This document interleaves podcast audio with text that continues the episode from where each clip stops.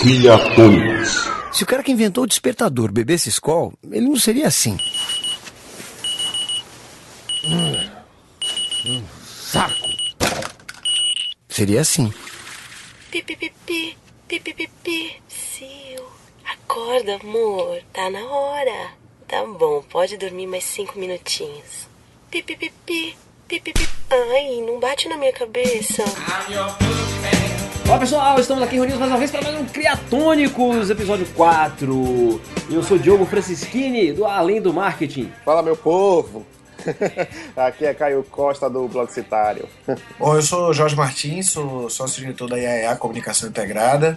É, não tenho um arroba específico porque assim, minha agência mudou de nome e grande parte dos meus logins eram metade com nome antigo, hoje tem metade Jorge Yaya, então assim, tá o mangue. Procure Yaya que você me acha lá. Com Y, Yaya. Isso que eu ia falar. Yaya com Y, gente. Yaya, Y-A-Y-A. Isso, exatamente. Pronto. Muito bom. O politicamente correto e o preconceito na publicidade é o tema de hoje, pessoal. Mas antes a gente teve aqui uma mensagem, feedbacks, que coisa linda. Estamos recebendo feedbacks aos montes aqui. A gente pede mais uma vez para vocês, pessoal, olha, comentem nos posts lá do, do, do blog quando a gente faz um post. Então, se vocês têm alguma opinião, concordam, discordam, tem algum exemplo, algum link para acrescentar, algum vídeo bacana que vocês acham que pode agregar no conteúdo que a gente passou aqui na- no, no- no podcast, então coloca lá nos comentários, vamos movimentar aquilo ali, transformar aquilo ali também numa comunidade. Daí a gente recebeu aqui um comentário do Thiago a respeito da nossa edição número 3, que foi sobre marketing pessoal nas mídias sociais. E ele falou o seguinte: ah, o que eu estou achando mais bacana até aqui é que em nenhum momento vocês foram prepotentes ao ponto de determinar que a postura A é condenável, ao passo que a postura B é louvável. A ideia, pelo menos ao meu ver, é mesmo causar a reflexão e pôr a galera para pensar sobre qual postura é conveniente mediante ao que se entende por posicionamento ideal para a sua carreira. Nossa, mensagem bonita, bem redigida, bem escrita, né? Gostei, eu gosto quando o participante escreve bem, se expressa bem e não comete erros de português. E principalmente quando com tudo isso eles ainda elogiam a gente, né? Então, valeu Thiago, obrigado aí pelo feedback. A gente procura, apesar de sermos muito prepotentes na vida real, aqui no cast a gente procura fingir que é humildão, mais tranquilo, pra poder vocês gostarem da gente. É isso aí?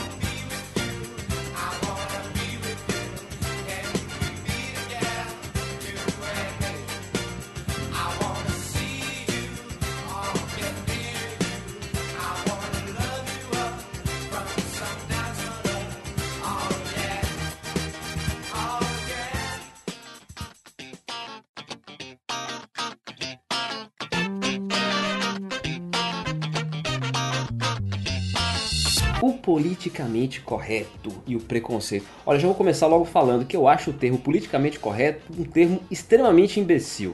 Eu procuro não utilizar e eu não gosto desse tema. Por um motivo muito simples. Eu acho que o que define é, é, essa definição de politicamente correto, eu acho que é uma coisa que virou tão modinha, né? Se falar no politicamente correto, que tudo ficou meio babaca depois que o conceito de politicamente correto nasceu. Eu acho que o que deveria existir, o termo certo, que é um termo que já existe há muito mais tempo do que esse, é respeito.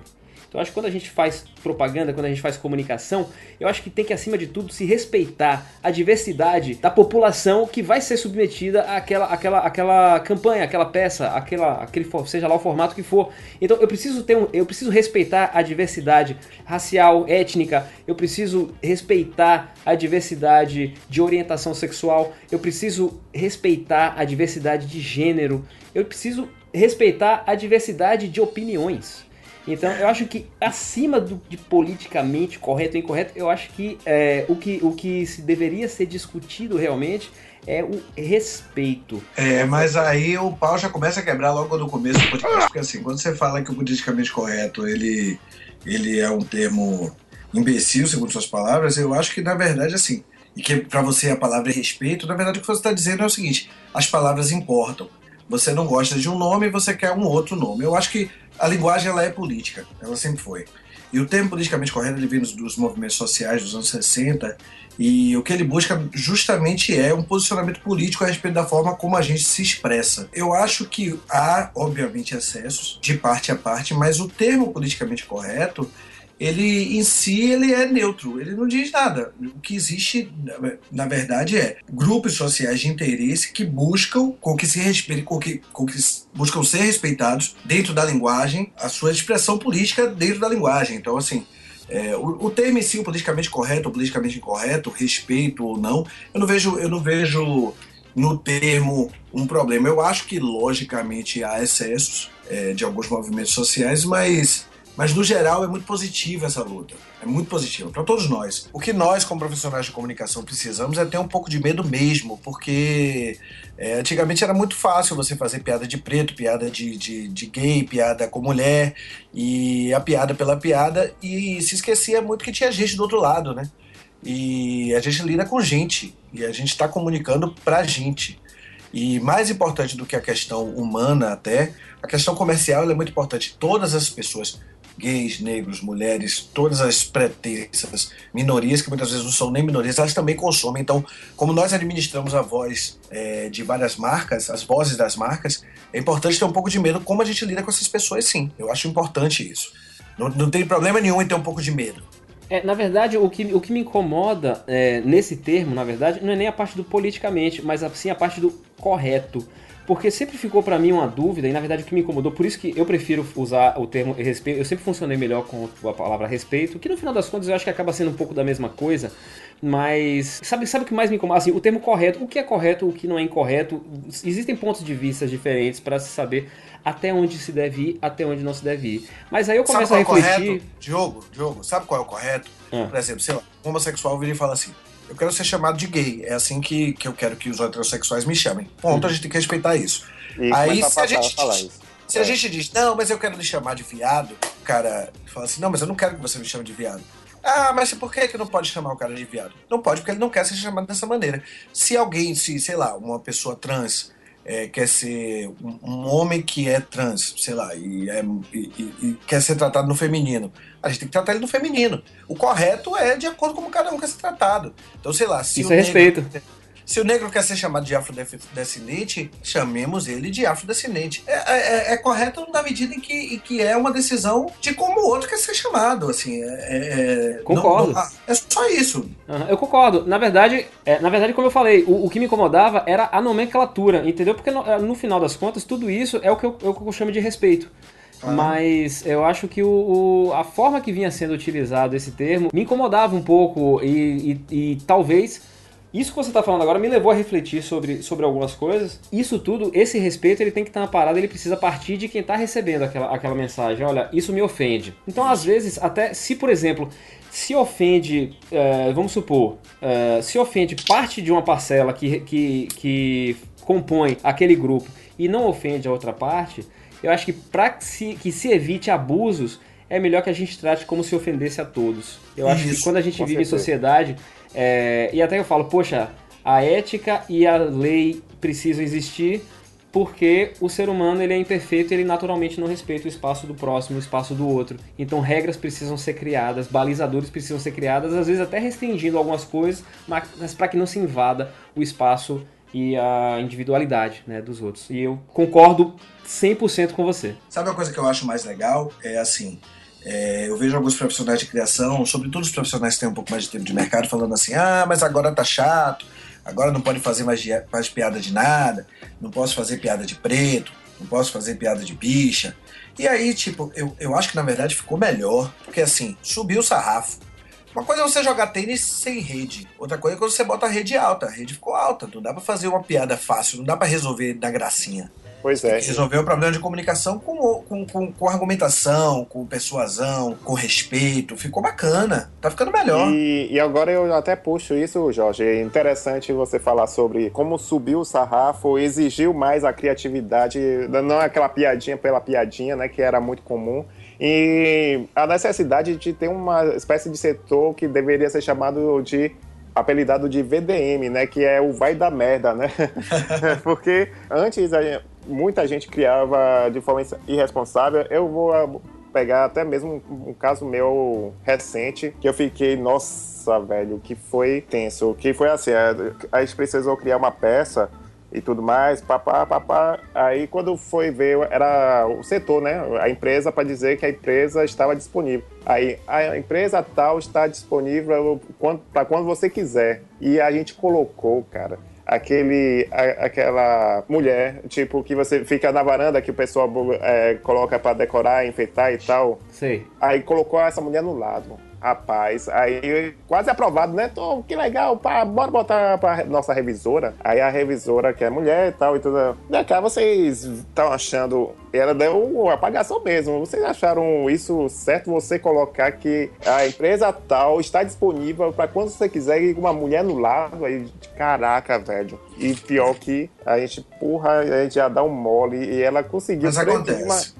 uma possível crise justamente e, e essa crise foi cortada no, logo ali mesmo. Então eu acho que é interessante a agência de publicidade, não, o pessoal diz, ah, hoje não pode fazer nada, mas seria interessante justamente eh, as agências de publicidade terem é, mulheres, negros, gays e tudo mais, é, uma, quando for possível, lógico, justamente para evitar essa, esses desgastes ao público, né? De anunciar, divulgar um, um anúncio, né? O que, é que você acha? Eu acho que assim, é, a gente partiu de um, de, um, de um modo de comunicação que era broadcast e, e basicamente assim, você tinha meios de comunicação de massa e você não tinha espaço de representação para diferentes, diferentes movimentos sociais, mulheres, negros, homossexuais, transexuais, enfim. A partir do momento que você tem a internet, isso muda, é, muda o jogo. É natural que nós, enquanto profissionais que fomos formados dentro de uma realidade em que não havia essa pluralidade de vozes, estejamos ainda tateando dentro do mercado. Como é que a gente se posiciona? Então, assim, a IAA é uma agência nesse sentido. A mudança de nome da agência para a IAA foi uma coisa muito de, de tentar captar um pouco esse novo movimento. Quer dizer, para onde a coisa vai? É a publicidade tradicional, de fato que vai conseguir é, é, é, colocar a história das marcas na boca das pessoas. Não, a gente precisa ter uma coisa um pouco mais ampla. Então, pensar na IAA, pensar na mudança do nome da IAA e a escolha do nome também, eu queria uma coisa que fosse baiana, que fosse. É, que, e, e, se vocês observarem, sei lá, as peças da IAA especificamente, a minha agência aqui em Salvador, a gente usa muito a representação da mulher negra intencionalmente, assim. É uma figura que é, é na, no, no, escopo no escopo da sociedade ela é em geral a marginalizada a mulher e negra e no entanto ela é a representação do que a gente queria da elegância que a gente queria é uma subversão assim e, é, e as peças da Yaya são realmente de impacto lindo, em direção de arte sensacional, justamente por causa do inusitado. Eu, eu acredito que, eu não sei, né? Vem claro cá, vocês é, negociaram é. jabá aí sem, sem eu saber? eu já ia, já ia botar essa observação. Eu ia até botar uma observação que não é porque a gente se conhece e tal, mas eu acho que deve ser interessante, assim, deve impactar é, as pessoas, assim, o público que não está, ou seja, o público normal, entre aspas, o, o público que está fora do mercado publicitário, dizer, nossa, peraí, é. tem, tem, uma, tem algo aqui tem, que vou... merece atenção. Eu elogiei né? a agência, agora eu vou falar o outro lado também, assim, porque da mesma forma que eu tô falando isso, o que eu quero dizer, na verdade, é o seguinte. Não, pode falar, nós... cara, pode falar. Tô não, nós somos uma agência, nós somos uma agência de fato preocupada com essa questão.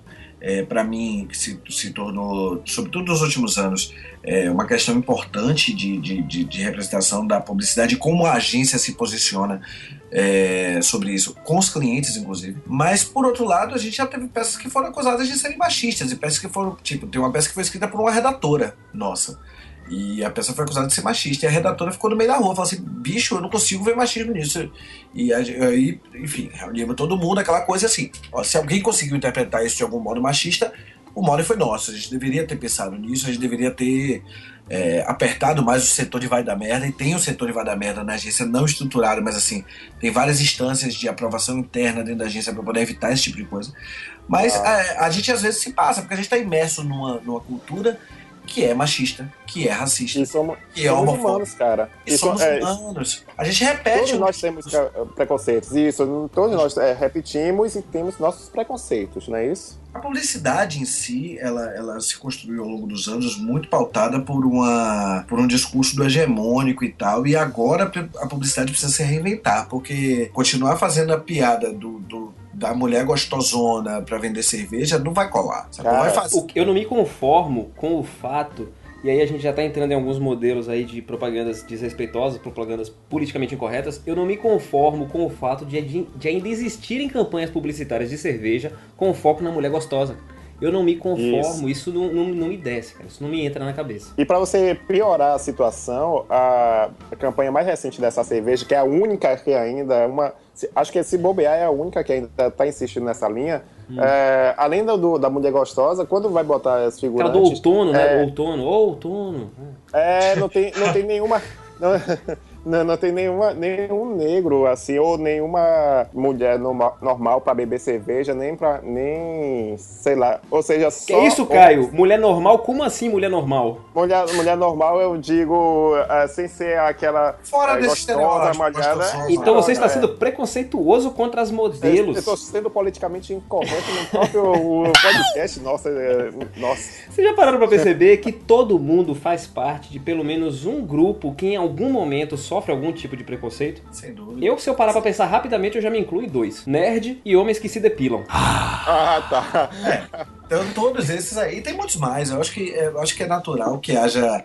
É, é, legal essa bagunça, cara. Eu acho que quem tá achando que isso tá ruim, tá olhando pelo lado errado da luneta. É legal essa bagunça. É legal tá todo mundo se questionando, repensando modelos, fazendo diferente. É legal tá todo mundo meio com medo, porque daí que vai surgir, de repente, um novo modelo de comunicação publicitária.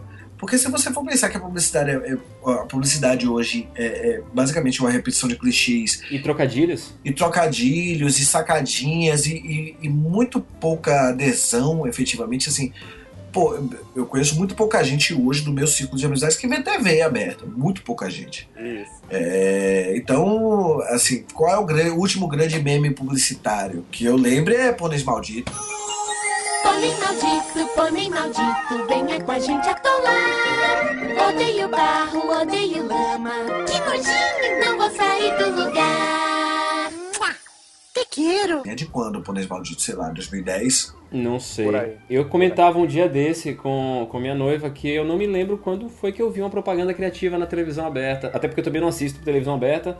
Mas as poucas vezes que eu precisei assistir, tava tipo, tava no quarto e aí tava ligado lá na novela. E passa o intervalo e só putz, eu, eu olhei e falava, nossa, antigamente a gente ficava encantado, a gente chegava no dia seguinte na escola comentando uma propaganda que passou, né? Que tempo bacana era esse, que às vezes a gente a gente via. E agora, por outro lado, a gente percebe na, nas mídias digitais o quanto se tem evoluído e o quanto se tem criado de, de, de coisas bacanas e, e, verdadeiramente criativas. Né? Então a gente tem, na verdade, a gente tem de tudo, né? A gente tem, ao mesmo tempo, hoje, para você para você conquistar, e, e, eu acho que isso é reflexo. Sabe? Antigamente tinha muita propaganda que era a, trocadilhos, aquela sacadinha que, que o Jorge falou, e que aí todo mundo ficava, nossa, pra isso, que legal, e comentava, comentava. Aí hoje que a, a criatividade verdadeira, a criatividade visceral é necessária, é exigida, você percebe, e eu sinto um pouco de uma crise de criatividade na publicidade convencional. Perfeito. Você percebe nos meios, nos canais, nos, nas mídias mais alternativas, você percebe a criatividade acontecendo, porque as pessoas estão tentando explorar e misturar formatos diferentes com a mensagem, a mensagem está ali misturada com o formato, a, questão da interatividade tem sido muito explorada, a gente tem visto muita criatividade em mídias um pouco mais alternativas, que daqui a um pouco já não serão mais tão alternativas assim. E a mídia tradicional, as mídias tradicionais, para mim, estão sofrendo de uma grave crise de criatividade. É a minha opinião. Eu acho que existe uma questão a respeito da, da mídia de massa, da, da, da mídia que que, que, envolve compra de mídia e que envolve grandes volumes de dinheiro, que é o seguinte, na agência eu uso muito esse termo, que é o seguinte, é, é a comida de rabo encarrilhada. Tipo assim, o cara, o, o, o gerente de marketing da empresa X que está comprando mídia ali, que está comprando, sei lá, 100, 200 pau de mídia. Tô falando do mercado baiano, mas se você for pensar em mercado nacional, o cara está comprando, sei lá, 20, 30 milhões de mídia. Então, assim, ele não quer arriscar. Ele não quer arriscar, ele não quer fazer o diferente. Então é muito complicado, por exemplo, assim, pra sair uma coisa como aquela do Boticário, é, do Dia dos Namorados do Boticário, tem que ter alguém batendo pau na mesa para dizer assim, rapaz, vamos, vamos comprar essa briga aqui, vamos fazer para poder gerar um hype na internet e tal. Pá. Porque assim, como a TV não tem mensuração diferente da web, qualquer coisa na web é mensurável, você vê o resultado, você conta, tipo assim, gastei 0,05 centavos por clique aqui. O cara tem como ter uma mensuração efetiva de para onde está indo dinheiro. Na mídia de massa não tem isso. Você gastou 20 milhões e está onde? Rapaz, passou no intervalo do Big Brother. Então, assim, 20 milhões de pessoas no Brasil viram. E deu certo? Rapaz, não sei. Você sabe que é um tiro de canhão, mas você não sabe se deu certo. Então, o, o, o cara da agência joga no garantido, porque ele, se ele errar, ele tá perdendo dinheiro. O gerente de marketing tá com medo lá do diretor de marketing dele, o diretor de marketing tá pensando no resultado do trimestre. Então, assim, é um, todo mundo tá com medo da comida de rabo e carrilhada que virá se der merda. É, o jo- é um jogo complexo, Pera aí um pouquinho. altamente complexo. Comida de rabo. Encarrilhada. Eu tô anotando, eu gostei dessa palavra. É, porque um, um sai comendo o rabo do outro. Eu lembrei, eu lembrei do trenzinho carrilheiro, do, do- do- daqueles caras do que, Eu lembrei de uma charge de Angelim agora. que ficaram no sucesso do YouTube, que os caras fantasiados e dançando um tran- Eu não sei como é o nome de direito, eu vou tentar pesquisar aqui, é o trenzinho carrilheiro ou algo do tipo. Aí eu Pois pensei, é. Mas assim, Pois é. Aí quando você vai pra outras mídias e que você e que é nicho, e aí é nicho mesmo, é tipo, o cara fala assim, vamos fazer o Snapchat? Vamos. Quanto vai custar esse Snapchat? Pô, vai custar aqui, sei lá, 100 pau, que é troco de bala pro Itaú pra fazer, pra gastar 100 pau pra fazer 100 mil reais. Aí o cara fala assim, tá, faça lá.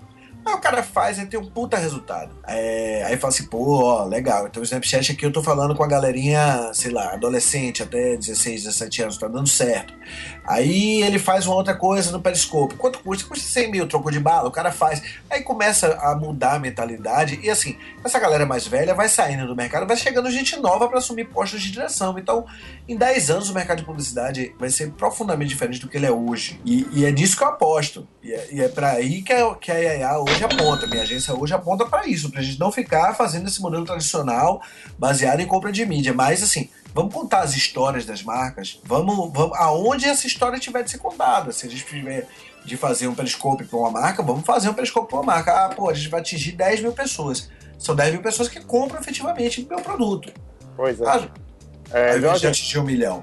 É, pois é, de- vamos então puxar logo a- essa história, né, Diogo? Eu acho que é interessante pegar esse gancho que, que Jorge falou ah, sobre a polêmica, o- é, vamos pegar aqui agora o politicamente correto, justamente traduzido no, no digital, que deu tanta, está dando o que falar justamente porque a campanha, que é a mais recente do Itaú, é muita, teve muita denúncia do Conavo justamente é, qual era, o argumento? Que a, a propaganda via o comercial venha com uma espécie de música infantil brincando com o digital que é digital é, escrito com de forma errada e tal e depois a agência teve que investir em mídia para fazer um comercial resposta né o que, é que você achou disso Jo- é, Jorge você chegou a Eu? acompanhar Porra, você vai me botar pra botar a mão nesse vespeiro mesmo, velho. Eu não tô acreditando nisso que eu me meter nessa. Rapaz, olha só. Eu acho uma sacadinha. Digital, digital. É uma boa sacadinha, mas é uma sacadinha. E assim, pô, sei lá, quem tem criança dentro de casa, velho, sabe que, assim, criança repete qualquer miséria que vê. Então, é. é, eu acho que faltou. nego- Assim, eles, sabe o que eu sinto? Eles se apaixonaram pela ideia. E você não pode se apaixonar por sua ideia. Quando você se apaixona por sua ideia, você fica cego. Perfeito. E, e assim, eles fizeram, pô, digital, digital, pô, que massa. Que massa, que Ó, sacadinha, dedinho, sacadinha. dedinho, dedinho girando assim na frente. Ó, dedinho. Digital, Isso aí. digital. Vai pegar, vai pegar. Então pronto. Aí os caras pau. E aí eles não. E provavelmente alguém fala assim: rapaz, mas vai usar esse negócio errado mesmo. Eles falam assim: não, rapaz, que tá, não dá nada não. E aí vai. E eu, eu já me apaixonei muito por minhas ideias também, assim. E é natural que a gente se E eu acho que, é, acho que 99% dos publicitários já se apaixonaram pela sua ideia e, e ficaram assim, Cegos. com o coração apertado Não, é ou cegos. Quando você se apaixona, você fica cego, não é isso? Então isso acontece com as ideias Você também. perde, você perde a capacidade racional de avaliar aquilo. E eu acho que tem uma outra coisa também que o mercado publicitário tem que é muito ruim. Eu nunca gostei disso. Então, assim, eu nunca participei de prêmio, desse tipo de coisa, porque eu não gosto. Acho, acho um, um- um- todo mundo se incessando, todo mundo jogando confete um no outro. Eu acho meio chato isso. É, e aí, tipo, quando saiu esse negócio, você vê todo o mercado publicitário, que sacada do Itaú, todo mundo se incensando pra caramba. E os caras que aprovaram isso devem ter ficado pô, muito felizes, né? Muito felizes porque É, enfim, você, a aprovação dos pares é uma coisa importante para todo mundo, para mim também, obviamente. Mas eu tento pautar minha atividade profissional por, por, por outros, por outros critérios. Mas assim, é, é lógico que, que isso cria um ecossistema como um todo que gera situações dessas. Assim. Tem muita gente que acha muito legal. Eu, eu, particularmente acho, acho uma boa sacadinha, mas acho que os caras poderiam ter tido um pouco mais de cuidado. Não botar criança cantando. É D com I, G com I, T A U digital. Ele é o Di, ele é o G, ele é o D, o A e. Ele é o banco digital, ele é o banco Itaú. Poderiam ter tido um pouquinho mais de cuidado, sacou? É verdade. Verdade. Ah, e agora, agora eu me lembrei de qual foi o último comercial de TV que me tocou de verdade. é, e foi justamente do Itaú, o que a Fernanda Montenegro narrava e que justamente falava da necessidade da gente estar mais presente no, no- no- nas, nossas, nas nossas relações aqui físicas, presenciais.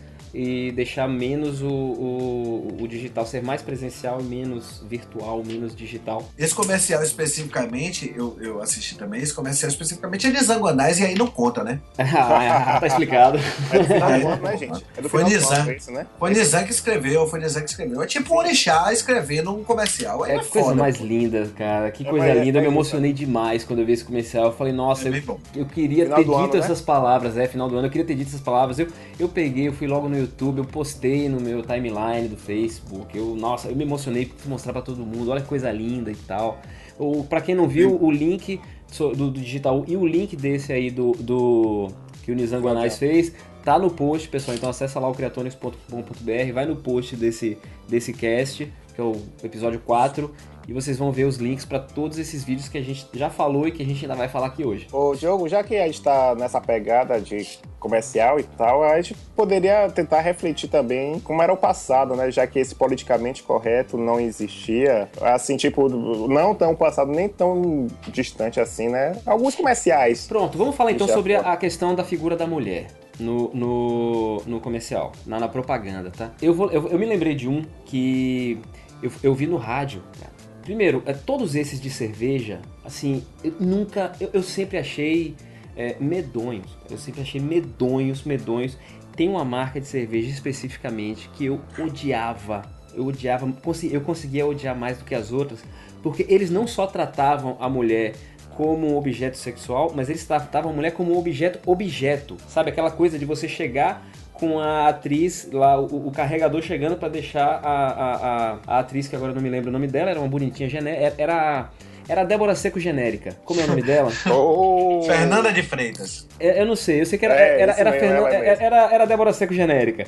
E aí ele chegava assim, o carregador, ah, encomenda pra fulano e tava lá uma dela que ele entregava na porta de casa. Gente, pelo amor de Deus, o que, que é isso? E aí essa mesma marca de cerveja me fez um spot de rádio, que era o seguinte. Ele, era uma campanha que eles faziam assim, aparecia alguma coisa, algum evento, tipo telefone. Aí o camarada falava, se a marca de cerveja tal... A gente tá falando de marca aqui, né? A escola não vai patrocinar a gente mesmo. É, mas a... Se a escola tivesse disso. inventado o telefone, não seria assim, seria assim. E aí era sempre alguma coisa relacionada à mulher com objeto sexual. Era, E aí era, teve um que eu ouvi no rádio que eu fiquei abismado e eu liguei pra uma entidade é, de defesa de, que, que, que fiscaliza questões do, do mau uso da imagem da mulher na propaganda. Eu liguei, fiz a denúncia e esse comercial foi tirado do ar. Eu pessoalmente liguei. Skol, fui eu. É, fui eu. E você, que era o seguinte. ah, Ó, o ca- agora que você não vende mais nada pra escola mesmo. Se não, você não tava questão. O Skol tem gosto de xixi, cara. O Skol tem gosto de xixi. Eu não gosto ele, de Skol. ele, ele vai enterrando, né? Ele vai enterrando ainda Skol mais. tem gosto de Skol, xixi. tá. Agora, todas as outras marcas Eu a gente conversa, qualquer coisa. Mas a Skol, eu não gosto, nunca gostei. Aquela história da ilha quadrada, ou seja, se você não bebe Skol, meu amigo, você tem que ser exilado pra ilha quadrada. Gente, pelo amor de Deus, Mas, o que, que é você isso? está, você está Que divulgando contra a marca que é favorita. Pelo, pelo que eu ouço falar, é a uma das favoritas, favoritas do Brasil, o Diogo. É isso mesmo, É Diogo? isso mesmo, é isso mesmo. Me recuso a beber Skol, porque tem gosto de xixi e tem uma, uma linha de comunicação medonha, bizarra. Então, essa história da ilha quadrada, eu fi- ficava abismado, tá? Porque eu, eu não bebia, né? Eu não bebia, não gostava de Skol na época. Eu pensava, porra, quer dizer que eu tenho que ser exilado na ilha quadrada porque eu não bebo Skol? É isso mesmo? Porque eu não tenho um- uma barriga de tanquinho e, bronzeado, é, é, eu tenho que ser exilado na Ilha Quadrada. É isso mesmo que esses caras estão falando pra mim. Eles estão Nossa. entrando na minha casa, tá? Porque eu tô com a televisão ligada, eles estão entrando na minha casa pra falar isso pra mim. Eu, eu ficava puto. Quer dizer, olha só, é exatamente. Aí, aí vem aquela outra discussão do politicamente correto e como isso é importante, porque eu me sentia extremamente ofendido por, esse, por essa campanha da Ilha Quadrada. Extremamente ofendido. E aí. é, olha só, aí, aí voltando pra campanha que eu ia falar, que é sobre o, o uso da, da, da imagem da mulher, eu tava ouvindo no carro e começava assim, com barulho de despertador tocando, né? Aí o barulho no cara, pau, batendo e quebrando o despertador. E aí vinha a voz do locutor. É, se a escola tivesse inventado o despertador, ele não seria assim. Ele seria assim. Aí aparece a voz sensual de uma piriguete fazendo pipipi, pipipi, pipipi. Aí depois o mesmo barulho, pau. E aí a mulher falava, ai, não bate na minha cabeça, brother. Nossa. Meu amigo, o que é Eu, isso? eu, eu, eu, não- eu confesso que eu não tô lembrando mais essa aí. Mas deixa eu te... Ó, velho, deixa eu te falar. Eu denunciei esse, esse spot, cara. É um spot de rádio da escola. Eu denunciei, eu denunciei e, e foi tirado do ar mesmo. Eu não sei o que pé deu, mas eu denunciei pra entidade do Rio Grande do Sul que, que fiscalizava esse tipo de coisa e foi tirado do ar. Velho, se vendia cigarrinho de chocolate, certo? No- na minha infância. Então, assim, o que dizer, cara? O mundo é isso aí, o mundo tá todo lenhado, velho. E, o- a e a gente- publicidade, e a publicidade já tinha esse, essa prática há muito tempo. Ah, tanto é que eu me lembrei agora dessa coisa, uma campanha do. Eu não lembro qual é a marca do, do carro, mas muita gente vai lembrar, que é estilo. Pronto, estilo. Estilo. Ou você tem ou você não tem. O cara joga, já ameaça logo. Se você não for desse grupo, meu amigo, você tá excluído totalmente da sociedade ou algo do tipo. É, essa era a prática da publicidade antes, né? Já que agora estamos mais tentando realmente comunicar a verdade da marca. Então tem Então, essa assim, diferença. é, eu, eu acho que a gente ainda vai ter muitos casos de, de publicidade desse tipo, assim. A gente vai ter ainda muito eletrodoméstico que cai faz zoada de, de estouro, e muito locutor gritando, não vai na loja. Porque vende, cara. Enquanto vender, enquanto, enquanto houver público que consuma dessa forma, vai haver publicidades que façam campanhas dessa maneira. Porque campanhas desse tipo ainda vendem. O cara vira na TV no domingo à noite e fala assim: não vá na loja amanhã, que vai ter tumulto, confusão, empurra, empurra e quebra-quebra. Tiro, porrada e E- bomba. E vai ter, e tem mesmo, e de fato funciona. Então, assim, é, enquanto esse tipo de publicidade ainda gerar. E assim, muito provavelmente nós não vamos ver é, uma mudança nos meios de comunicação de massa é, que seja efetiva e uma publicidade que seja inclusiva, porque não é da natureza da publicidade isso. A natureza da publicidade é promover a venda das marcas usando o estratagema que ela conseguir. Por isso que eu acho que, que a publicidade em si, ela tá velha. A publicidade tá velha e tá chata e tá careta. E, é, e assim, a gente, a gente tem que pensar em comunicação de uma maneira mais ampla. Comunicação, é, como eu já falei antes, quer dizer, contar as histórias das marcas, estar integrado com o dia a dia do cara, estar integrado com o dia a dia do consumidor. E não querer ganhar do cara no grito. Provavelmente nós não vamos ver isso, mas eu acho que a influência da internet acaba, vai, vai acabar naturalmente se, se refletindo nos meios de comunicação de massa. Naturalmente. Você vê iniciativas como, sei lá, o Tá No Ar, o programa do Adnet, é, a própria mudança do Zorra Total, eles são efetivamente. O, o Zorra Total é um filho do- da Porta dos Fundos. Não tem como você pensar hoje na, na- no novo Zorra Total sem você pensar em Porta dos Fundos. Não tem como você pensar em Tá No Ar sem você pensar em sketches, em parafernália, em todos esses sketches de internet, todos esses youtubers que estão formando público aí. Então, assim, daqui a 10, 15 anos, o, o público que vai chegar para assistir TV aberta não vai querer ver mais do mesmo. Então, naturalmente, a linguagem vai ter que se adaptar e a publicidade vai ter que se adaptar com isso. Perfeito, muito bom, muito bom. Concordo. é, publicidade vive realmente uma, uma crise de criatividade. O- outra, outra, outro comercial interessante que tinha esse lance da, da mulher, é, o Caio até que sugeriu aqui, mandou um link pra gente. é, era, era um comercial do Ipiranga, né? Teve uma, uma época aí, alguns anos atrás, não sei, o, o link tá no post, vocês podem ver, que a mulher chegava, uma mulher loura, rel- relativamente bonita pros padrões, enfim, da época. E falando sobre o que levava as pessoas a irem aos postos, a MPM, né? As, as lojas da MPM, que eram as lojas de conveniência do, do posto Piranga. E aí tem uma hora que os dois garotos chegam pra mulher e falam, ó, seu farol tá aceso. E ela olha pros peitos, achando que ela tá aí, chama. Ah, seus ridículos, né? Sei lá, chegou ele, não, dona, é do seu carro. E aí ela apontam e o carro tá lá com o farol aceso. E aí ela fica sem graça, eles ah, se achando e tal. Eu achei muito engraçado, né? Eu confesso, quando eu vi essa propaganda desse comercial na época, é, eu achei muito engraçado. E hoje eu, eu gostaria até de ouvir uma, uma, opinião feminina, a gente até não conseguiu ter uma mulher aqui também participando, pra gente ter até uma representatividade né, do, do, do, do gênero feminino aqui na, na, na discussão. Mas. É. Eu, acho, eu acho que, assim, há 10, 15 anos atrás, quando esse comercial foi veiculado, esse era o discurso vigente, assim, não, não havia espaço para uma voz dissonante, não havia espaço nem para uma mulher que se sentisse ofendida e dizer assim, ó, isso é ofensivo.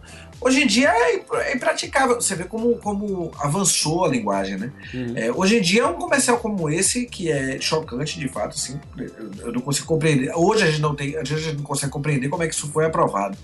Mas assim, Hoje né, um negócio desse não, não passaria, certamente não passaria, não, não teria nem como ser veiculado uma coisa dessa. Não ia durar uma semana no ar um comercial como esse. E, e assim, é, é, o que mais me impressiona, como eu falei no começo do, do, do podcast, é que comerciais desse tipo não percebem que 50% dos clientes do posto do, do, da loja de conveniência MPM são mulheres. Perfeito. E assim, você aliena metade do seu público. Exatamente. É uma necessidade de focar num público e segregar outro, né? É, você gera, você gera uma. Quer dizer, pela piada. Só pelo prazer de fazer uma piadinha do farol, ah, farol, farol do carro, porque é um posto de gasolina. É, é, é, é pra dizer também de repente que o ar-condicionado da loja funciona bem, né? Vai saber. É, mas aí que, aí que tá. Eu acho que essas piadas vêm justamente daquele problema que a gente falou lá no início, que pode ser. Eu, eu realmente pesquisei atrás, depois a gente vai dar uma olhadinha para ver se coloca no post. Uh, sobre pesquisa de que apontando a falta de diversidade né, nas agências de publicidade ao redor do, do, do país, né? Uh, de, uh, porque é mais, a maioria, ainda mais na criação, a maioria são homens brancos e então, diz, querendo ou não, há uma. Assim, uma predominância de, desses, esses preconceitos, dessas piadinhas passarem para os trabalhos, aí vai aprovando, vai aprovando, vai passando na frente. Então, eu acho, eu, eu acho que é assim, não? Eu acho que a criação em geral, toda, de todas as agências, da minha inclusive, é um ambiente muito hostil, porque é, os caras precisam trocar ideias e, tipo, não, não tem muito tato para você trocar ideia, para você escolher a ideia do outro, porque é, é parte do processo, uhum. de fato. E, e, e, em geral são ambientes muito masculinos, muito competitivos e masculinos também. Não que um ambiente feminino não possa ser competitivo, mas ele é, ele é competitivo no sentido masculino da competitividade. Então, assim, é, é, é, muito impressionante quando, às vezes, nas vezes em que nós já tivemos mulheres trabalhando na criação, como a presença de uma mulher é, alivia o ânimo. É importante ter mulher na criação. Eu sinto que é importante ter mulher na criação. É importante ter mulher em qualquer lugar. E, e muitas vezes não consegue ter. E eu não tô falando isso de uma forma machista, não, tá? Eu tô falando isso assim como eu acho que todo ambiente, quando ele é unigênero, ele, ele, ele perde alguma coisa. Eu acho que um ambiente assim, só de homens, falar. como um ambiente só de mulheres, eu acho que a diversidade de gênero, acho, acho que toda a diversidade só, só, só, só agrega, só constrói muitas vezes a gente tem dificuldade de, de, de achar é, é, mulheres profissionais de, de, de criação, é, porque a coisa começa muito lá atrás. A gente fez um texto na, na no Medium da Yaya é, no Dia Internacional da Mulher, falando um pouco sobre isso. Na verdade, assim, desde a faculdade já existe um, um direcionamento de que assim, a mulher vai ser atendimento, vai ser produção. É, naturalmente, naturalmente já há um encaminhamento desde a faculdade. Então, assim, não há muitas profissionais de criação. Às vezes é difícil você, assim, você gostaria até de contratar, eu gostaria de contratar mais mulheres, já contratei muitas mulheres. Hoje, principalmente, não estou com mulheres na criação, mas gostaria de contratar e muitas vezes você não acha. Eu concordo plenamente com você, Jorge. Eu, assim, eu, eu me lembro justamente nessa época, parecia que era um, um estigma, né? Atendimento realmente é para as mulheres, criação para os homens. E, e o, pior, e o pior é a forma como a coisa é colocada. Tipo assim, a mulher, o atendi, a mulher vai ser atendimento porque é bonitinha. E vai. Vai conquistar os, com mais facilidade os clientes e tal. Pois é. Então é, é, é bem complicado. É bem complicado. Eu lembrei agora de outro, outra campanha e se a gente tiver localizado, o link também vai estar aí no post. Mas era uma campanha de um suco de laranja em caixa. E aí a foto era um decote assim com dois peitos. bem em primeiríssimo plano e o texto era o seguinte: porque você tem coisas muito mais interessantes para espremer. Nossa. E aí era o suco de laranja de caixinha. Nossa! Como diria Gugu. Nossa! Cara, eu não sei não. Eu não sei se, assim, isso sempre me incomodou também, porque desde muito cedo eu sempre trabalhei com. Eu, eu prestei, eu prestei serviços mais de 10 anos atrás para Ramarim Calçados. Eu, eu, eu e o Clebinho, que era meu sócio na época, nós fizemos o primeiro site da Ramarim, primeiras campanhas, primeiras ações promocionais, experimentamos as primeiras ferramentas de internet disponíveis para Ramarim Calçados, que é uma empresa enorme, né, de alcance nacional. É, a gente estava sempre indo lá para o Rio Grande do Sul, para as feiras, então o, o, o, eu sempre tive um contato muito próximo com o, público feminino.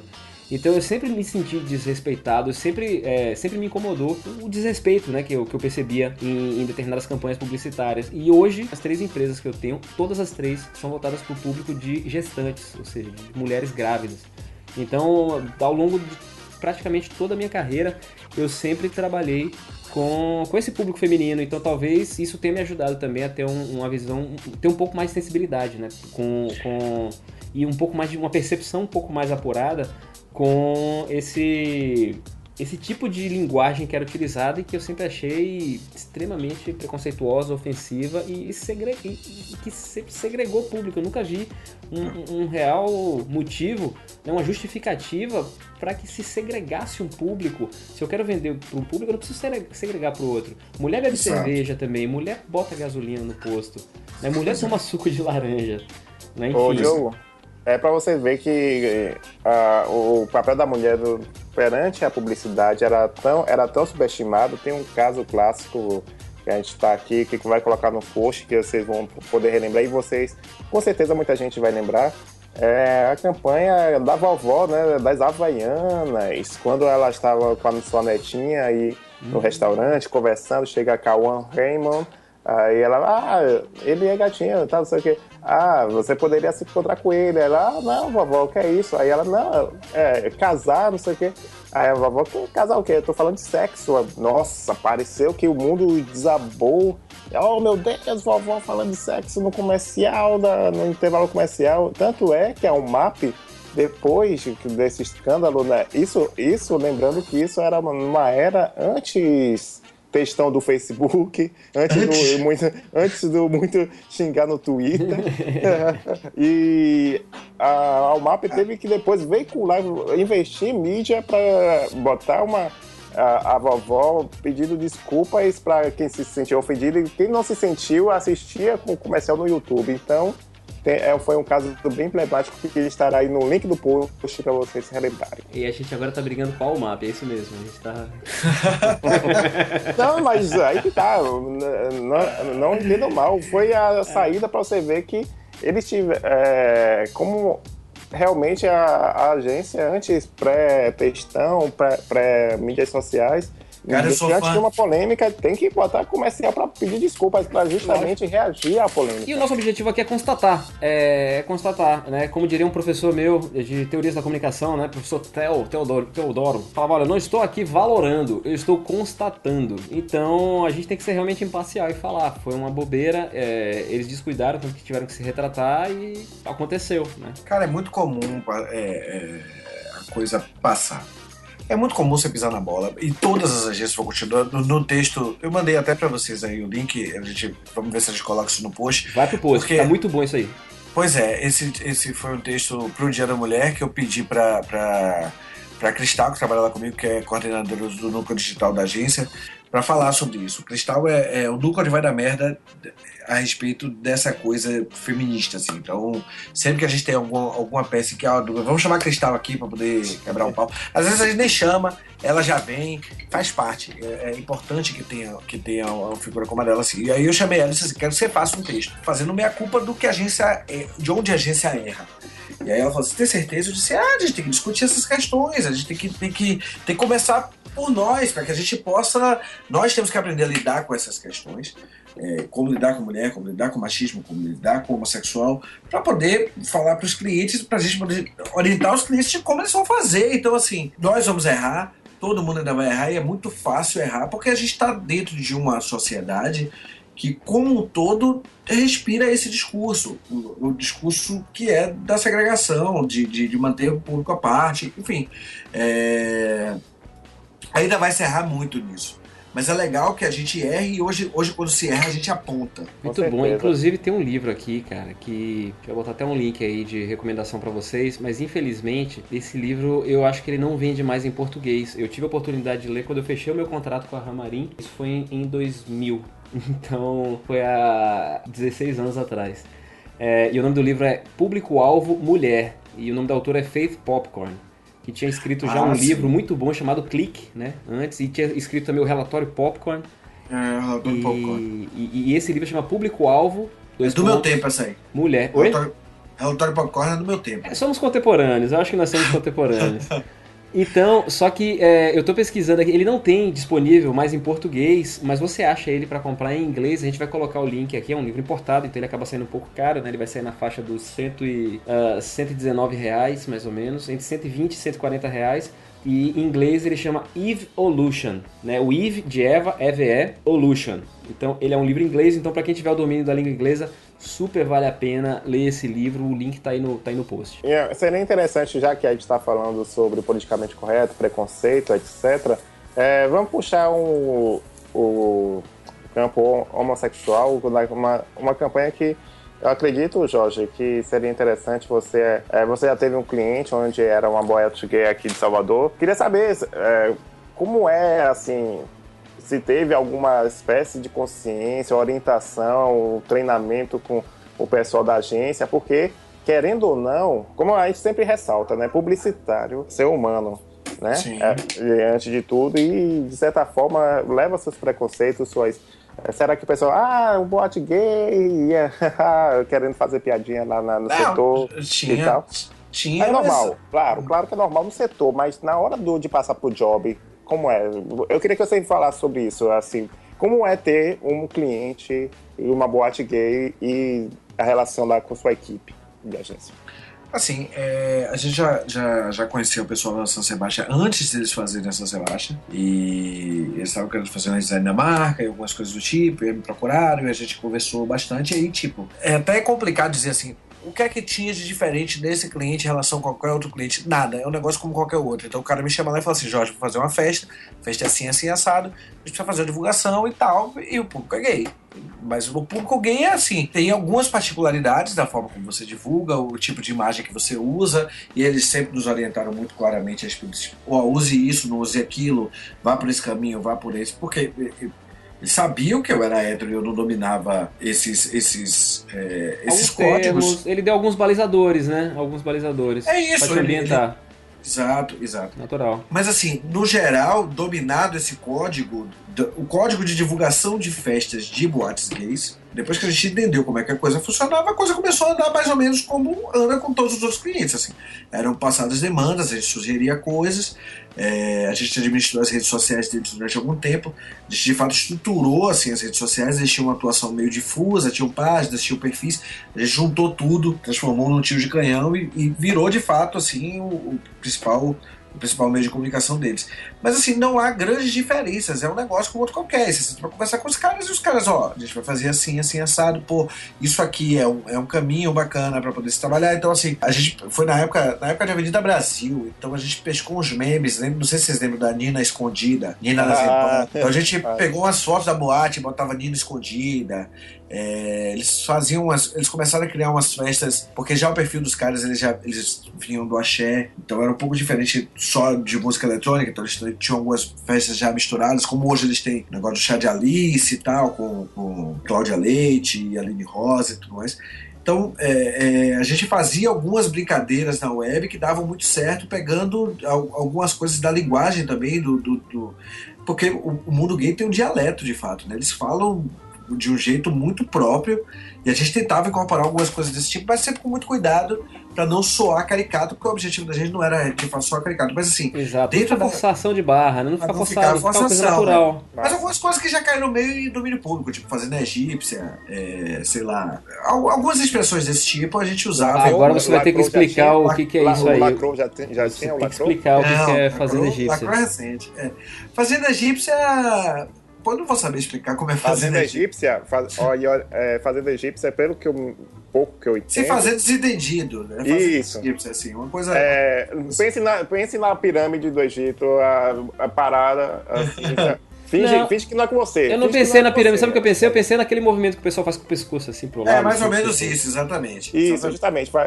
Finge que não é com você. É mais ou Uhum, menos tipo, isso. hum, Pronto. Não, e a gente fez a divulgação, da, eles fizeram uma festa de aniversário de 5 anos da boate, se eu não me engano, na, na Arena Fonte Nova, recém-inaugurada.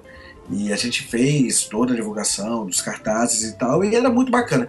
Tinha, assim, logo na chegada da conta, eu reuni a agência e disse, ó, tá entrando a conta, legal, é visibilidade pra agência, é uma conta importante, não quero brincadeira, a gente vai ter que fazer peças desse tipo e tal. Às vezes rolava, tipo assim, o menino tava limpando uma imagem lá que tinha um cara nu, um cara, um cara nu de costas, ou um cara sem camisa e tal. Porque é o tipo de código desse tipo de peça. Então as pessoas ficam falando assim, pô, que job osso aí, tá limpando foto de homem nu e tal. Mas é. É isso. Mas não é- tinha. Fica, fica aquelas piadinhas, aquelas brincadeiras no, no, se- no setor que fica a, a critério de cada um brincar não, ou mas- não, mas, mas o cliente- não esteja no job. o cliente ia para dentro da agência e era tratado com todo respeito e, e, e se sentia à vontade de lidar com isso. Inclusive, é, é, um dos sócios, um dos sócios da, da boate na época é, era de São Paulo e não nos conhecia. E quando ele me conheceu, ele falou assim: Porra, vai ser difícil você fazer, porque você é hétero. Eu disse, velho, quem tem de boate gay são vocês, eu tenho de comunicação. Eu, eu faço comunicação para vocês, eu faço comunicação para Petrobras. Perfeito. Eu tô aqui para lidar com comunicação. Vocês me explicam como é o público de vocês e a gente parte para dentro e resolve. E foi muito bacana. Eu acho a experiência positiva, assim. É uma forma, é uma forma de você lidar com coisas que você não está habituado a lidar e com um público muito específico, com uma linguagem muito específica. A gente não aprofundou muito a questão étnica, né, na, na propaganda. Inclusive, até, por exemplo, é questão racial ou é questão ética? É, é na, minha, na minha concepção pessoal, e isso eu não aprendi em lugar nenhum, meu pensamento íntimo é de que a raça é humana, né? Então todo mundo é a mesma raça. Eu acho que a questão é étnica, né? Eu acho que, ao meu ver, nunca houve diferenciação racial, porque a raça é uma só, somos seres raça humana. Mas É. existem questões étnicas. Teve E- até aquela polêmica da África, né? Que a África bateu uma foto e não tinha. Uma agência chamada África, não tinha um funcionário negro. Bem, bem puxado aquilo ali. Mas assim, é- aí, aí eu volto a falar. O problema, às vezes, é muito É da anterior. raiz. É da raiz ali. você tem menos negros acessando a, a universidade. E aí, quando você tem menos negros acessando a universidade, você tem menos formados negros. Então, o público já acaba. Você acaba Aí, tendo menos profissionais negros que tenham destaque. Agora, Claro que- existe lei, né? Existe uma lei de, de percentual. Como é que funciona isso, né? Tem, tem, tem lei para determinar um percentual mínimo de negros dentro de um. Quando você tem um, um conjunto de, de modelos num- numa determinada foto É, publicitária. mas mesmo assim, Como é que funciona isso? Mas mesmo assim, na prática, na prática, as universidades teve até pesquisas apontando que na prática, é, vamos dizer assim, que a presença de negros é mínima, é, é ínfima em relação Ó, a essas áreas. Eu acho que você precisa ver para quem você está comunicando. Então, por exemplo, você fazer uma campanha de qualquer coisa em Salvador e você não ter negros é uma imbecilidade. Tem aquele caso que é muito regional, mas eu acho que cabe comentar, da prefeitura de uma cidade do interior da Bahia, que estava divulgando uma festa, uma cidade que, que historicamente tem remanescentes de quilombos e tudo mais, e uma, uma foto de, de- do Shutter, uma foto de estoque, com todo mundo louro. Todos Então, suecos. assim, Todos suecos na terra, na terra de cantores, inclusive conhecidos aí da, da MPB, né? É, exato. Então, e, assim, E ainda na Bahia, já que a gente falou de Bahia, e que a gente tá falando de questão racial, quer dizer, qual é o, o- o estado né, mais negro, qual é a cidade mais negra do Brasil? É Salvador, né? Até pela, pela- pela- toda a questão histórica, todo o fator histórico. E aí tem um. um- teve recentemente um, um vídeo também que gerou muita polêmica na internet sobre os ensaios, bom, na Bahia, em Salvador, quando vai chegando perto do carnaval, todas as bandas, os blocos, eles fazem os ensaios, né? Onde cada banda tem o seu dia certo da semana, onde ele faz o ensaio e todo mundo vai. E fizeram uma- um, um post de um vídeo, né, promovendo esse ensaio dessa banda especificamente, e só tinham brancos, loiros ou de cabelo preto, mas sabe aquele pessoal branco, branco, branco mesmo. Até os músicos da banda, que são quase todos negros, mal apareciam nesse vídeo.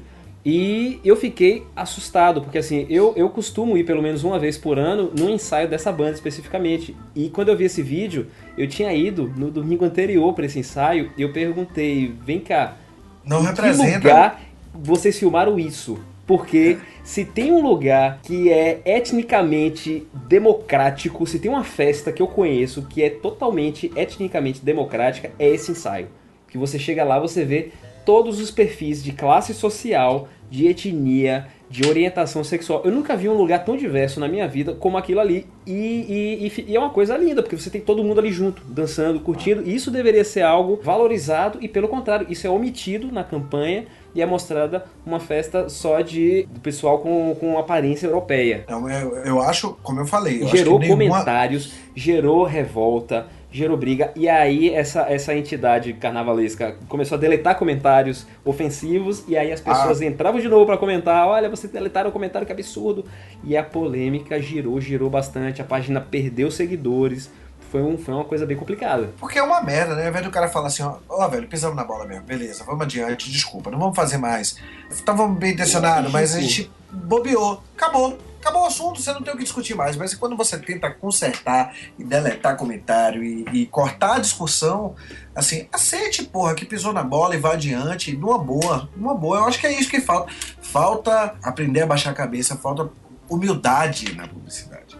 É geral, verdade. Falta, falta, bem, falta um pouco de, de, de, de, de compreender o, que o outro se ofendeu. Porra, beleza, não era sua intenção, mas o cara se ofendeu lá. Massa, ô velho, foi mal, vamos adiante, desculpa, não vamos fazer mais, vamos nos retratar. O erro foi da agência. E assim, o, o, o como eu tava falando, nenhuma marca pode se eximir de falar da questão racial. Todas as marcas, é a minha opinião. E, e lá na agência eu, eu brigo muito porque a gente tem que fazer em todas as marcas que a gente atende, a gente fala sobre o assunto. Tem que ter negros nas peças. Mas eu já ouvi, e eu sendo negro, já ouvi isso de cliente. O cliente virar para mim e falar assim: rapaz, tem muito preto nessa peça. Eu disse, mas tem muito preto na Bahia. E o cara falou assim: mas, mas, mas preto não vende. Poxa, mas Jorge. compra, meu amigo, compra. É, Jorge, Jorge, você puxou um, um, caso que eu vou contar agora, que eu sempre eu faço questão sempre de contar esse caso. Eu já, acho que eu já devo ter colocado no blog, ou já contei lá no Periscope também, sobre um caso caso que me marcou a, a minha carreira, assim, lá no início, quando eu era uma agência pequena, tinha como cliente uma loja na, na Liberdade, né, que é o maior o bairro, o bairro, mais populoso, um dos mais populosos de Salvador e a maior concentração negra, né, daqui da cidade. É né? para quem já ouviu as músicas da Daniela Mercury, né, é onde fica o Ileaê, onde fica o Curuzu. Isso. Aí a questão é que aí eu falei com meu dupla discutindo e tal, aí eu disse, poxa, aí como eu sou o redator, né, tava construindo o roteiro, etc, aí conversando com ele, olha, eu pensei assim, eu, a gente selecionar um casal no bar do, do bairro e tal, pra já, isso para um comercial de TV, gerar uma, identifi uma identificação com, com o bairro, né, olha, fulano e tal, não sei o quê, aí o casal de negros lá é, passeando e tal, etc, etc, aí o pessoal, poxa, Rapaz, você tem certeza? Eu acho melhor não. Poxa, negro? Não. Aí eu digo, gente, a loja fica na liberdade. Você quer o quê? Você não... Ah, eu acho meio perigoso, mais perigoso entre aspas, mas assim, meio arriscado, não sei o quê. Por causa disso, as pessoas não estavam acostumadas a, ver, a verem negros. Isso eu digo há uns 10 anos, isso para trás e tudo mais. Então, é uma questão delicada. E, a, é, resultado, a, a, a, peça acabou não saindo e também a ideia, de certa forma, foi reprovada na hora, justamente por causa desse detalhe de ter um casal negro, um casal que é, poderia ser alguém lá da comunidade para se identificar. Então. É por isso é que antes. É por isso que antes de jogar pedra, às vezes, no, nessas propagandas que a gente está falando, propagandas mais antigas, tal, não sei o quê, e é muito fácil a gente daqui falar, às vezes a gente não sabe o que veio de briefing pro cara, a gente não sabe o que, é que foi apresentado, como foi o processo de aprovação. Às vezes, assim, o publicitário, ele foi coagido ali na história, o cara fala assim, velho, eu quero assim. É. Aí o publicitário fala, ah, mas, mas assim não vai, não, não é legal. Tal. O cara fala assim, se você não fizer, outro vai fazer. Aí o publicitário tem conta para pagar. Aí ele vai fazer o que o cara tá querendo que seja feito. É simples assim. É um negócio. Exatamente. É um negócio. Exatamente. Sabe o que eu penso em relação a isso? Eu acho assim, ó. O, o, o que define o que é o público que vai potencial, que tem potencial para consumir o seu produto. Então, por exemplo, você pensar entre homens e mulheres, tudo bem, existem produtos que são voltados para um público masculino que as mulheres não, não vão consumir, Aí você tem shampoos para cabelo masculino, você tem roupas masculinas, a mulher não vai consumir. Você tem produtos voltados para um público feminino que o público masculino provavelmente não vai consumir. Absorvente, determinados shampoos para cabelo feminino, é, e alguns outros, enfim, outros, outras questões. Mas você tem produtos que são consumidos tanto por homens quanto por mulheres. Agora, em termos étnicos, você não tem distinção entre um produto é, ser consumido por um branco ou por um negro, salvo raríssimas, raríssimas, raríssimas, raríssimas exceções. Por exemplo, eu tenho uma questão de hipersensibilidade na minha pele que se eu passar 5 minutos no sol, eu fico assado, eu fico torrado. Então eu tenho que usar protetor solar num fator de proteção que provavelmente uma pessoa de pele negra não vai precisar usar. Então esse produto é especificamente ele é voltado para um público com pele mais clara. Então agora são muito poucos produtos. Então eu acho que se eu vou fazer uma campanha, eu preciso representar na minha campanha todo mundo que tem potencial para consumir aquele produto. Então, se o meu produto é consumido por brancos e por negros, eu preciso ter brancos e negros igualmente representados na minha campanha e não de uma lei de uma cota de percentual que tenho. Foda-se a cota. Eu tenho clientes brancos e eu tenho clientes negros. Então eu preciso cota. representar brancos e negros igualmente na minha campanha, simplesmente porque é, não só por uma questão ética, mas por uma questão mercadológica mesmo. Eu preciso, eu vendo para essas pessoas, então eu preciso respeitá-las e tratá-las igualmente. Perfeito, mas aí tem uma questão. Uma coisa é a sua consciência enquanto cidadão de que isso é uma coisa que precisa ser feita e que, que precisamos representar todos os públicos, ou a sua consciência enquanto profissional de comunicação de que negro compra e branco compra, então ambos têm que estar representados. Que são as duas coisas. Mas, mas aí, o cara que paga a conta, muitas vezes ele, o cliente, muitas vezes ele não tem essa consciência. Então, quando você tem uma legislação que, que exige que haja um percentual de negros é, em um determinado comercial, o que a legislação busca é, é, primeiramente, já que não há uma consciência, e não há uma consciência de grande parte das pessoas que compram publicidade, que são os clientes e não nós que somos profissionais de comunicação, de que precisa haver representatividade. Representatividade é importante. E dois, é, é, mais ou menos como a cota das universidades. Aí existe toda a discussão de meritocracia e tal. Eu não vou entrar nessa, mas o que eu quero discutir é é importante formar uma classe média negra. É e para você formar uma classe média, você precisa ter pessoas que acessem a universidade. Se o negro vem de, de um processo histórico em que ele tem, ele vem de escolas piores, ele vem de uma situação historicamente o pobre é negro no Brasil, é natural que você crie mecanismos que sejam transitórios, não é para ser para sempre, mas que sejam transitórios para você poder formar uma classe média negra no país. Eu acho que é importante ter um mecanismo que garanta algum nível de representatividade aos negros, às mulheres. Por exemplo, ah, existe uma lei de, de, de, de representatividade no Congresso e, e nos partidos, por exemplo, sei lá, todos os partidos políticos têm que ter uma quantidade X de mulheres como candidatas. Pô, mas precisa isso e tal, não sei o quê. Rapaz, infelizmente precisa, porque, porque senão não vai ter nenhuma. Alguns partidos vão para a rua sem nenhuma mulher.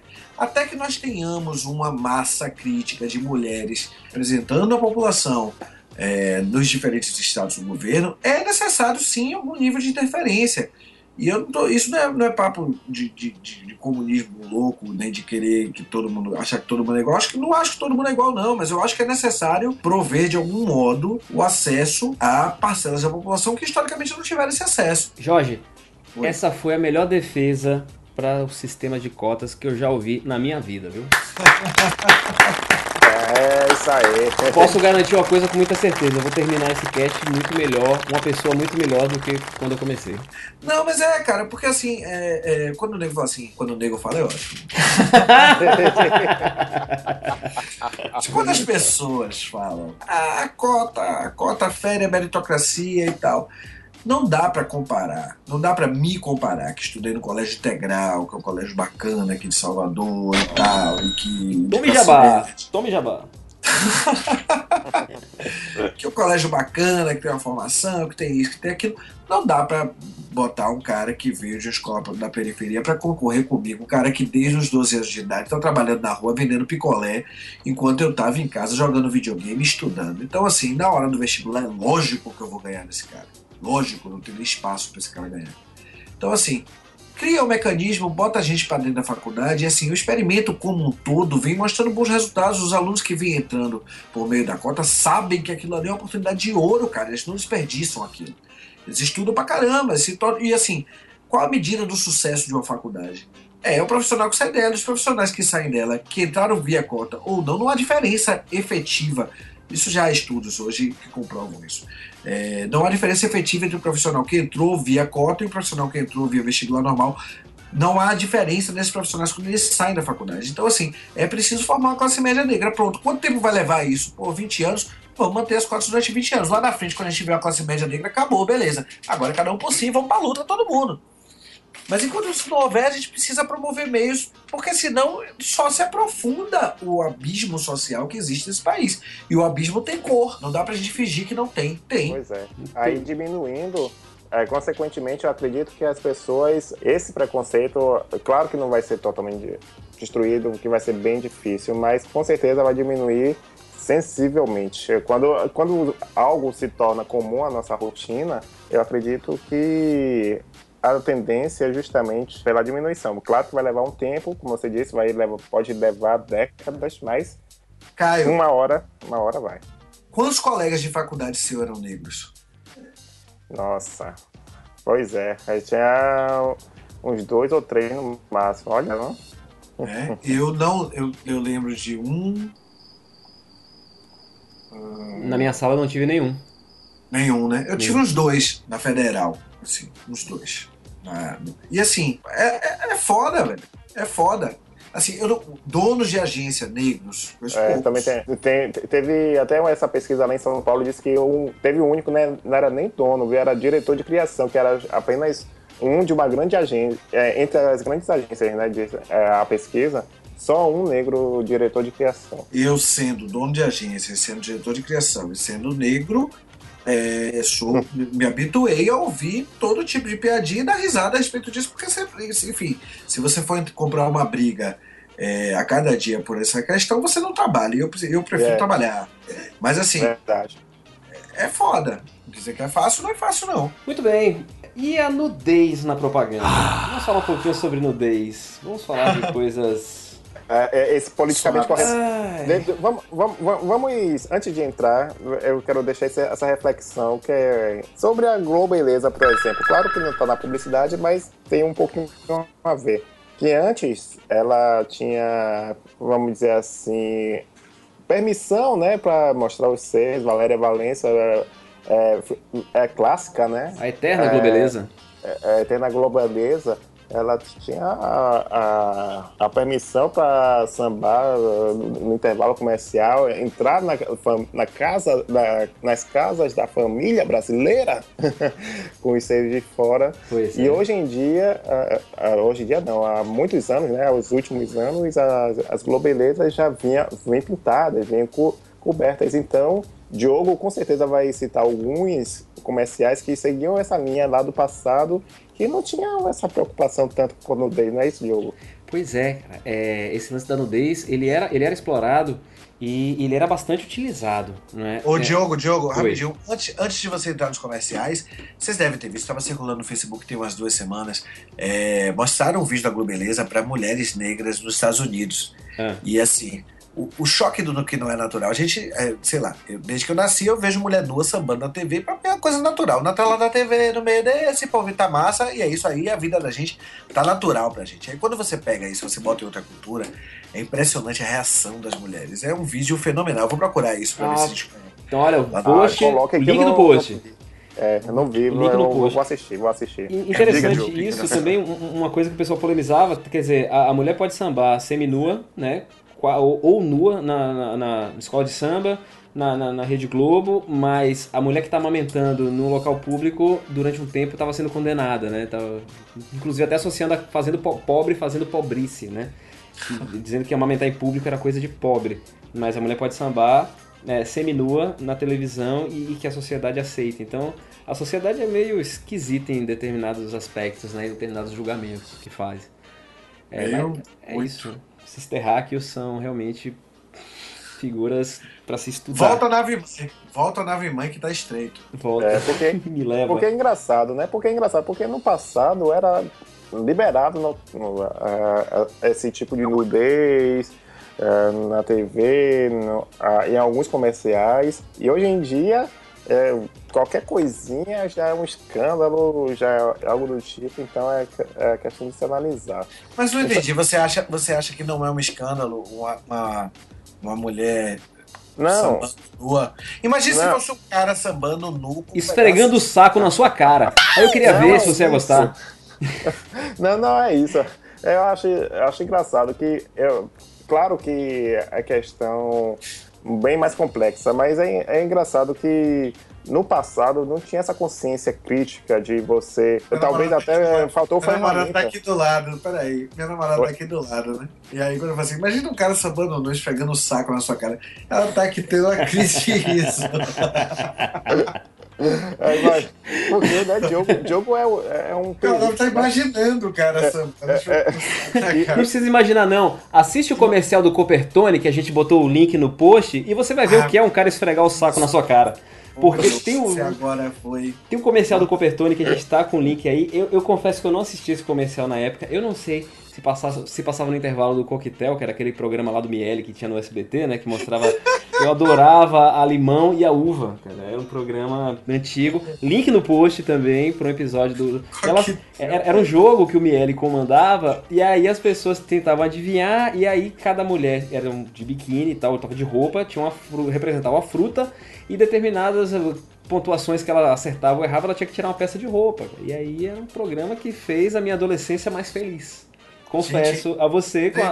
Três- palavras pra vocês. Banheira do Gugu. Passava meio-dia. Nossa, É isso. meio-dia. assim- Ambiel. Luísa Ambiel.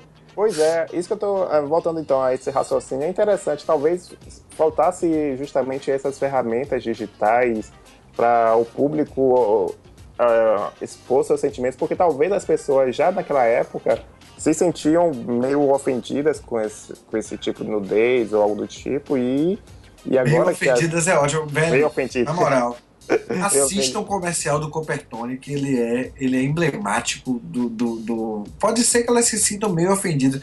Velho, assista o comercial. Assistam e depois assistam e comentem no post. Ma- Comentem. comentem no post ou mandem e-mail para podcast.criatônicos.com.br. Tanto faz. Agora tem um outro comercial que a gente tá com o link aí no post também, que foi um comercial do OB, que é, era um comercial assim, era uma cena é, comum, né? Tipo, o casal dormiu junto, a gente não sabe se são casados, se são namorados, se são paqueras, se só se viram uma vez na vida, e não, e não interessa nesse, nesse caso.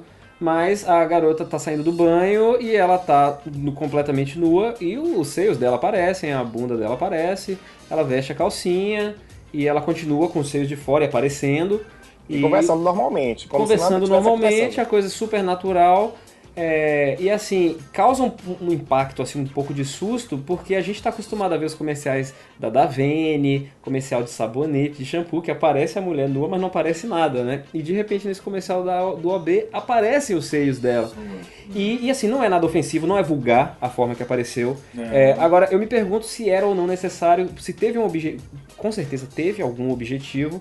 É, eu não sei exatamente qual. é, se era necessário que ou falar. não era O objetivo necessário. que a gente ainda não teve, não consegui Não, o objetivo é muito claro. O objetivo do cara é botar a mulher nua porque ia chamar atenção comercial e ele ia vender mais OB. Mas ele vai vender Agora, mais OB pra mulheres? Pra é quem? que- É essa a pergunta. É. É. essa a pergunta. Vamos botar a mulher nua que vai vender mais. Mas pra quem? Quem vai olhar o comercial vai ser um homem que vai ficar louco pra ver a mulher nua. E tipo, e a mulher que compra OB?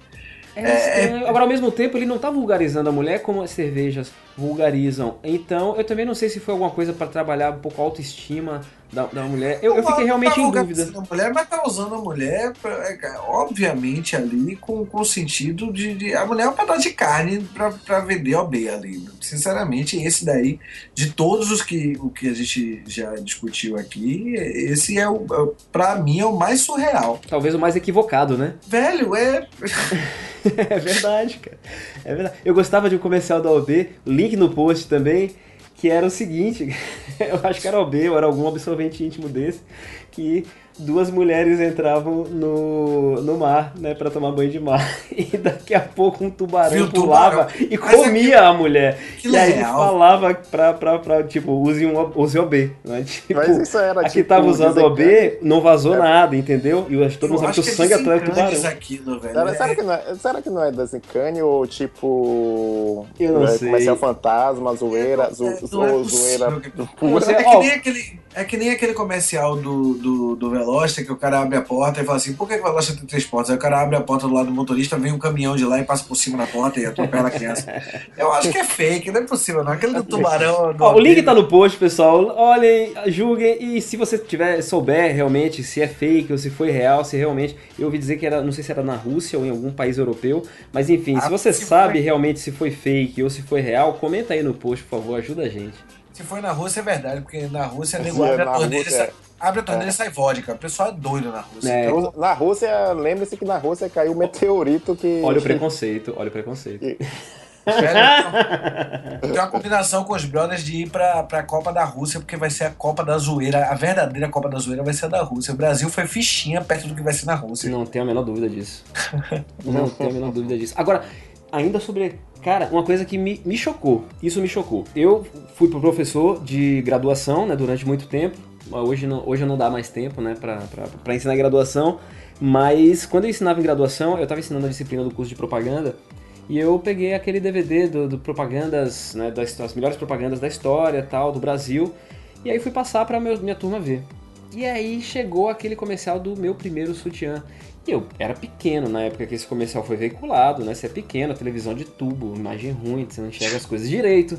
E aí tô eu exibindo pra toda a minha turma, quando de repente, cara, o, o peito da menina de 13 anos que tava, que, que é a, a- a atriz que interpreta a, a- a personagem principal do, do comercial, o peito dela aparece na propaganda. E no momento que o peito dela apareceu, tava no telão lá da sala de aula, o pessoal começou, ah, o que é isso? Começou aquele burburinho, eu falei, meu Deus, o peito da menina aparece, cara, nesse comercial. O link tá no post. E eu fiquei assustado, eu falei, não, não é possível, ninguém viu isso. O, o, o cara que editou o, o vídeo não viu isso. O, E esse, vi, esse comercial é tido como um dos comerciais mais emblemáticos da história, né? É um comercial super endeusado, super homenageado, super festejado da, da propaganda. Eu falo, nossa, mas aparece o peito de uma menina de 13 anos. O que, que é isso? É, assim, eu- esse, esse comercial eu acho um, um bom exemplo da, da, da, da mudança de status quo, né? E da forma como a gente. do zeitgeist, na verdade, da época, né? Do, do espírito da época. Porque, assim, ele foi o comercial, ele é muito provavelmente o comercial mais premiado do mundo, o, do primeiro sutiã. É, a carreira do Washington Oliveto, basicamente, ele tem muitas outras coisas boas que ele fez, mas, assim, acho que a coisa mais emblemática do trabalho dele é essa, do, do primeiro sutiã. E com o tempo ele passou a ser completamente ressignificado e as pessoas começaram a ver, tipo assim, quando a menina tá andando na rua e o cara olha pra ela como um abuso, de fato, como é parte do, do assédio diário que as mulheres que as mulheres sofrem. Então, assim, é, é legal porque eu acho legal como a gente não conseguia ver essas coisas e hoje, de um modo ou de outro, independente de você achar que é de fato é, ou que não é, ou que o comercial é machista, ou que há um abuso. A gente não, simplesmente não enxergava essas coisas do passado. Hoje a gente enxerga. O próprio Washington Oliveto hoje fala menos desse comercial, porque já teve algumas reações bem raivosas a respeito dele na, Com certeza. na, na Eu web. Eu, indo- tava eu- conversando aqui e assistindo ele. Acho ainda É. muito bem feito, mas, mas acho que ele é problemático, ele tem essas questões que são problemáticas. E não se via antes. Hoje elas, elas saltam aos olhos. É, é mais um, um, um, um porquê, mais um motivo claro do porquê que essas coisas precisam ser discutidas. Por que, que tem que ter gritaria mesmo? Por que, que tem que ter textão de Facebook? Eu gosto de textão de Facebook. É. Eu gosto de dar- É, Eu também gosto de textão no Facebook, eu leio todos. É como eu vi, é como eu vi uma frase interessante. O mundo tá chato, graças a Deus. Por causa é. justamente, justamente dessa, dessas questões. Muito bom. É. Agora, eu gostava mesmo o comercial do primeiro sutiã da TV Pirata. Esse aí era espetacular. Eu não me lembro se era o Luiz Fernando Guimarães que ganhava o sutiã. cara. Era, ah, Acho que era o outro. Não vou prometer, mas se a gente encontrar essa pérola, vou colocar, a gente vai colocar também o, o link no post. Tem uma versão do Pânico, brother, que realmente eu não recomendo a ninguém assistir, que é péssimo. Você sabe que eu odeio esse programa? Tá aí, tá aí um programa que vai na contramão de tudo que a gente falou aqui, cara. Tá aí um programa que, na minha opinião, é todo errado. É o Pânico. Toda. Eu odeio Pânico. esse programa. O programa Pânico não me representa. eu odeio esse programa. Eu acho forçado, eu acho sem graça, eu acho invasivo, eu acho abusivo. Eu acho que é uma ausência de criatividade versus um excesso de, de baboseira, sabe? Um excesso de. De, de gritaria. É uma coisa que grita de uma forma ofensiva, assim, agride. Eu acho que é agressivo. Ele, naturalmente, se você for olhando, ele foi perdendo muita força, né? Assim, os memes do Pânico eram, eram imbatíveis, os caras eram muito bons. E assim, o, eram muito bons, não. O, o, o Eduardo Stebrit, o, o César Polvilli e tal, ele é um humorista muito qualificado, muito talentoso. É, mas, mas o programa se perdeu. E ele se perdeu. E ele se perdeu com, pelo que eu li, depois que eu deixei de assistir também há muito tempo, há, há uns três anos que eu não assisto, mas eu, eu li nas matérias. Já fizeram blackface. Foi que ele foi o africano, acho que é africano, se eu não me engano. É, blackface, e, porra, e, e, e parece que pegou pesado. E acho que na vida pessoal dele é, teve consequências que parece que, que ele entrou em de depressão também, ou algo do tipo. Também por causa das, das, das críticas realmente pesadas que a galera veio falando, olha, velho, isso aí não, isso aí não se faz, isso não pode ser, ser feito e tal. E é isso. Eu gostava do Pânico na rádio. Na, na Jovem Pan eu gostava muito, achava bem bacana. Achava pra mim eram duas coisas completamente distintas. Até porque na rádio você não pode mostrar bunda nem peito, né? Então você precisa é. ser um, se esforçar um pouquinho mais para segurar a audiência. E você precisa se esforçar um pouquinho mais com a sua criatividade, porque você não tem peito e bunda para mostrar. Olha, eu tô aqui prometendo o link do primeiro sutiã da TV Pirata no post. E não é o Luiz Fernando Guimarães não, mas é o Diogo Vilela que experimenta o sutiã. E tá muito bom, cara, tá muito bom. Bom, pessoal, então eu acho que é isso. É um tema vasto. Eu acho que a gente poderia passar horas e horas, dias e dias e dias aqui conversando sobre isso, discutindo isso. A gente quer muito ouvir a opinião de vocês.